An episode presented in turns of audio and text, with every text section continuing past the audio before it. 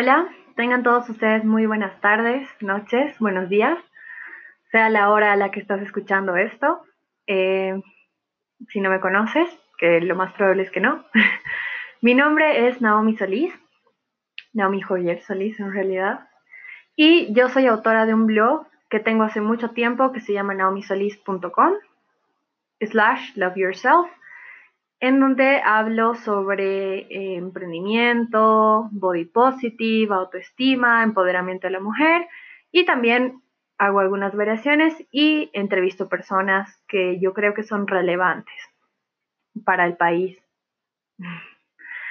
No estoy hablando de políticos, no estoy hablando de personas que creen que hacen un cambio, estoy hablando de personas que influencian a la cultura, que tienen ideas diferentes. Y sería lindo que tengan un espacio donde, bueno, yo pueda brindarles un poco más de acercamiento a las personas sobre quiénes son esas personas.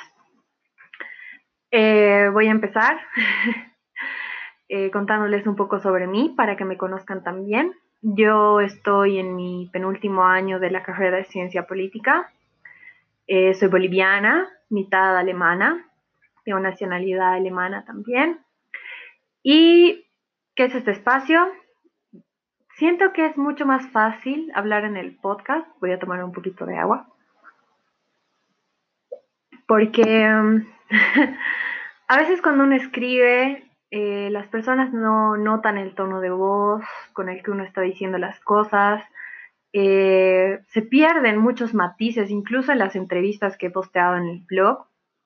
Se pierden risas, se pierden expresiones, tonos de voz, entonces tal vez dentro de un podcast sea mucho más fácil hablarlo, sea mucho más fácil expresarlo y sobre todo mucho más fácil y accesible para ustedes porque eh, a veces la lectura se nos complica para muchas personas, aunque en lo personal yo intento hacer mis artículos lo más cortos posibles, los más sintetizados. Eh, no planeo editar este podcast, lo voy a grabar una sola vez y la razón por la que quiero hacer eso es porque quiero que realmente eh, se plasmen todas mis ideas, se plasmen lo que estoy pensando y lo que quiero transmitir, no pensando en términos complejos, en adjetivos, sino que salga como realmente tiene que ser, de una forma bien honesta, bien sincera y como siempre he intentado mantener en el blog mi idea bien sincera.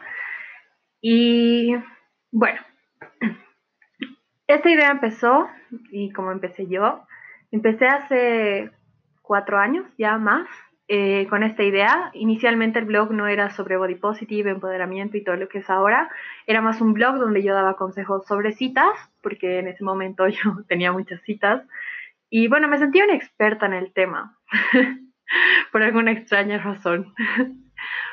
Pero con el pasar de los años, con el pasar del tiempo he aprendido muchas cosas más, he evolucionado como persona, como ser humano, he crecido también en muchos aspectos, espiritual, mental, y de eso es de lo que quiero hablar ahora, de todo lo que yo he aprendido y si le puede servir a otra persona, si te puede llegar, si te puedes inspirar,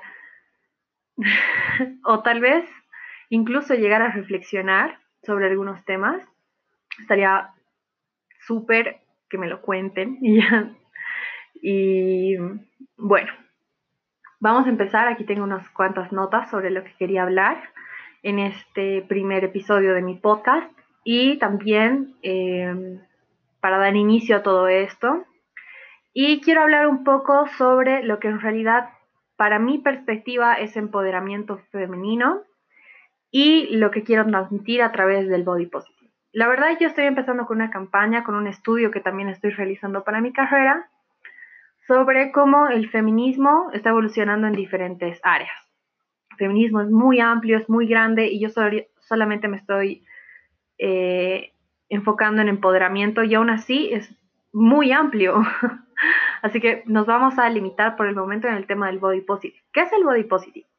El body positive tiene una connotación negativa para algunas personas porque se ha iniciado con personas que tienen problemas alimenticios o que son personas de tallas más grandes.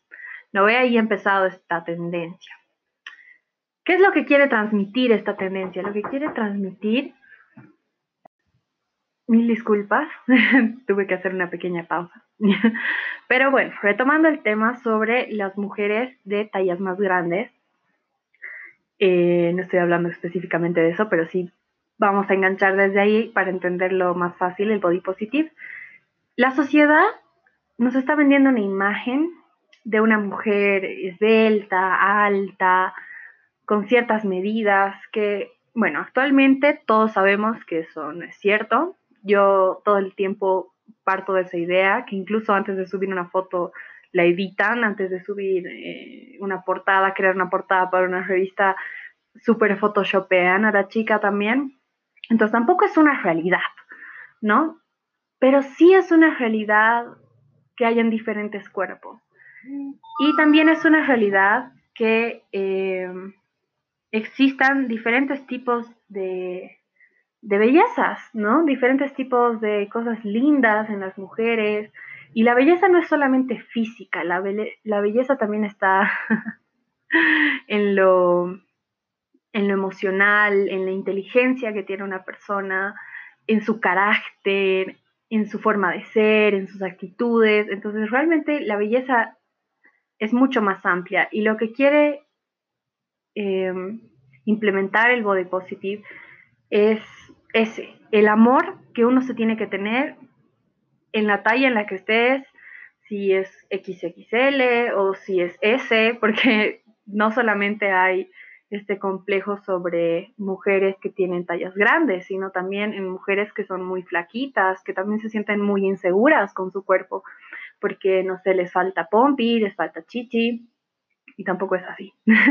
Eso no les quita lo hermosas y lo especiales que puedan ser. Entonces, yo parto con ese concepto de body positive, ¿no? En el que todos tenemos un cuerpo, tenemos que amarlo, tenemos que respetarlo, y tenemos que aceptarlo, sobre todo, tal cual como es, en la talla en la que sea. Y sé que es un tema muy polémico, muy controversial, porque hay personas que dicen que el body positive también es un justificativo para lo que decía anteriormente, para la obesidad o para problemas físicos que puedan tener enfermedades algunas chicas. Pero no es cierto, para nada. lo que el body positive intenta implementar en la mentalidad de las personas es la aceptación, ¿no? Entonces yo hablo mucho de eso, me enfoco mucho en ese tipo de empoderamiento, porque a través del body positive yo creo que una mujer se puede empoderar mucho. En mi caso yo me he empoderado mucho y hay un post que realmente debe ser el post más antiguo que hay en el blog y está hace años y yo simplemente lo vuelvo a repostear y es un título súper fuerte es eh, ser una puta, ¿no? Y ahí hablo como muchas personas piensan que si una mujer se siente segura con su cuerpo, se siente cómoda con su cuerpo mostrándolo y etcétera, la tilan de puta y no es cierto, no tenemos que dejar que la sociedad nos ponga estas etiquetas, tenemos que luchar contra estas etiquetas, tenemos que ponernos firmes contra estas etiquetas y realmente ser el cambio, ¿no? En mi país, Bolivia, amo a mi querida Bolivia, tiene una mentalidad todavía muy cerrada, en especial en la ciudad en la que yo vivo, que es La Paz. Eh, la mentalidad es muy cuadrada, es muy cerrada, no, no tiene esa apertura que deberíamos tener como sociedad creciente que es. Y es bien doloroso, ¿no? Porque vemos cómo la sociedad sigue teniendo estas etiquetas, como la que daba en el ejemplo de ese momento. Y hay muchas mujeres que dejan que estas etiquetas las definan, que estas etiquetas las marquen y, y se la meten, se la interiorizan y dejan que las domine. Y no está bien, no es cierto, no debería ser así. Pero bueno, cada, cada quien con sus cosas y con sus creencias, pero yo voy a hablar mucho de eso, quiero que lo sepan. y tal vez incluso a veces suene hasta redundante, pero no voy a No voy a decir que no voy a cambiar mi forma de pensar porque no es así. El pensamiento también es evolutivo, pero sí parto con esa firmeza de estar consciente de lo que nace. En el momento, en la actualidad, yo creo, yo pienso y sobre todo siento, ¿no? Em, por el otro lado del, del crecimiento personal, em, creo que amarse a uno mismo también parte de un sentido mental, incluso hasta espiritual, ¿no? Y cuando empezamos a amarnos, a respetar nuestro cuerpo, a hacernos dueños de él y de las decisiones, y no dejar que etiquetas, tallas, palabras incluso de otras personas nos definan, estamos creciendo, ¿no? Nos estamos amando. Y voy a empezar hablando de eso, el amor propio. el amor propio. el amor propio es súper amplio también y no parte solamente de una idea como ay, sí, yo me amo y, no me importa lo que la gente diga. Y, no.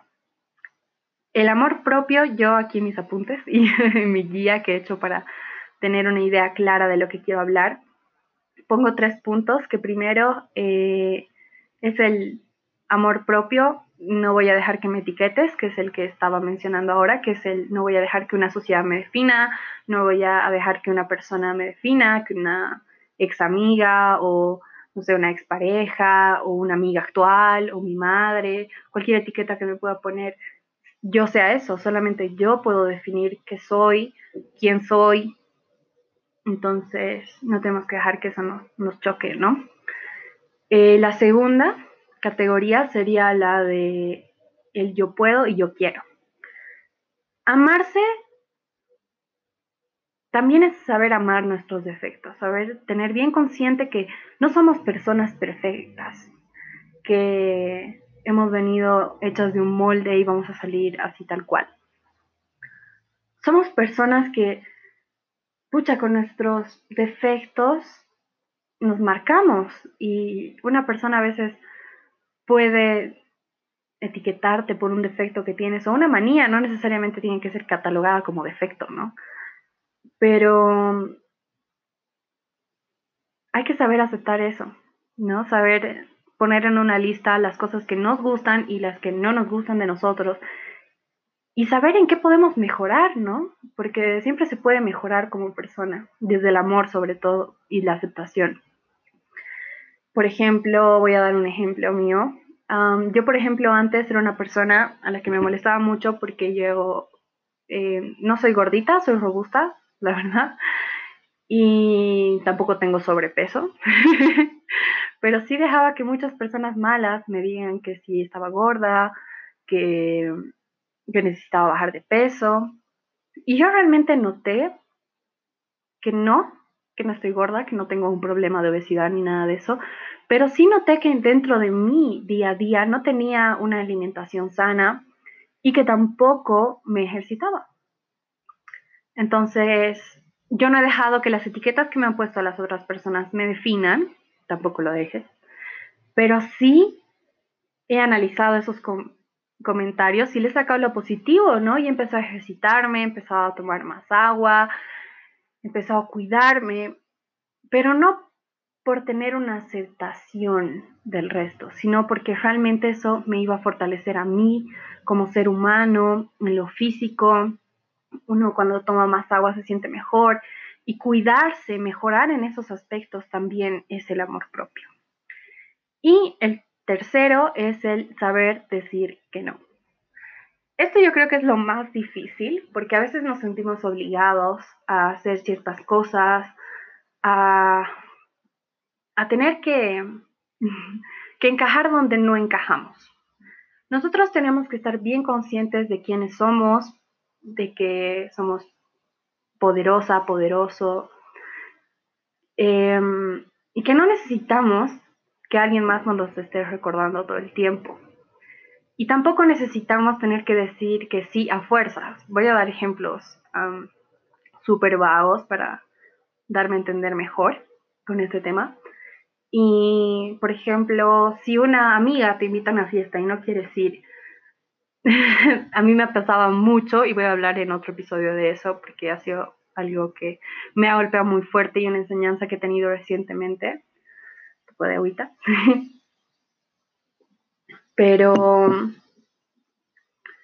si no te si te invitan, mejor dicho, a una fiesta y no quieres ir, basta con decir no, no quiero ir. No sacar excusas como es que estoy enferma, es que tengo que hacer esto, es que no, simplemente es decir, ¿sabes qué? Gracias por tu por tu invitación, pero no quiero salir el día de hoy y punto. Eso también es amor propio, no forzarnos a hacer cosas que realmente no queremos hacer. Si tú no te sientes bien en un lugar, en un ambiente, por amor propio tienes que salir de ahí, tienes que, que hacerte a un lado. Y realmente es algo muy difícil porque creo que como seres humanos no entiendo por qué nos cuesta decir que no a muchas situaciones, a muchas cosas, incluso a muchas personas.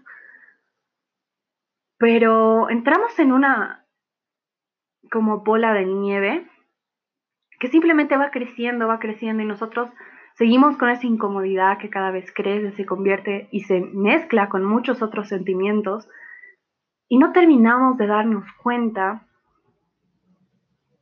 que todo eso es nuestra culpa, porque llega un día en el que te das cuenta y dices, yo no me siento cómoda con este círculo social, con este grupo de amigas, que es lo que me ha pasado, que voy a hablar en mi segundo podcast. Y yo tenía miedo a decir que no, no quería decir que no porque sentía que tenía una obligación social, una obligación,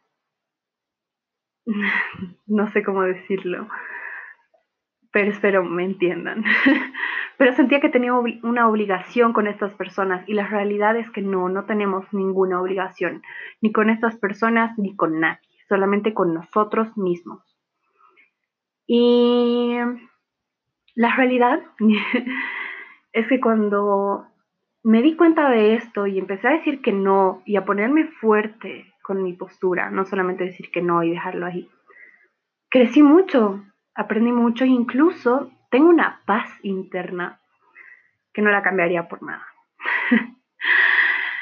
y esos han sido los tres temas de la autoestima y un poquito sobre lo que considero que es el body positive y obviamente la autoestima es una ramificación del body positive, ¿no? Y con eso creo que ya concluido mi popurrí del primer episodio de podcast y estoy muy agradecida eh, por poder empezar esta iniciativa, por poder empezar este espacio. Eh, quiero mandarles un increíble abrazo, mucha vibra. Eh, voy a estar incluso en mi Instagram recibiendo mensajes como siempre sobre cosas de las que les gustaría que hable y sus opiniones también, si no están de acuerdo con algo, si están de acuerdo. Siempre abierto al debate, bajo mucho respeto. Y nada, un saludo enorme. Eh, un abrazo y nos vemos la próxima semana con el siguiente episodio de mi podcast.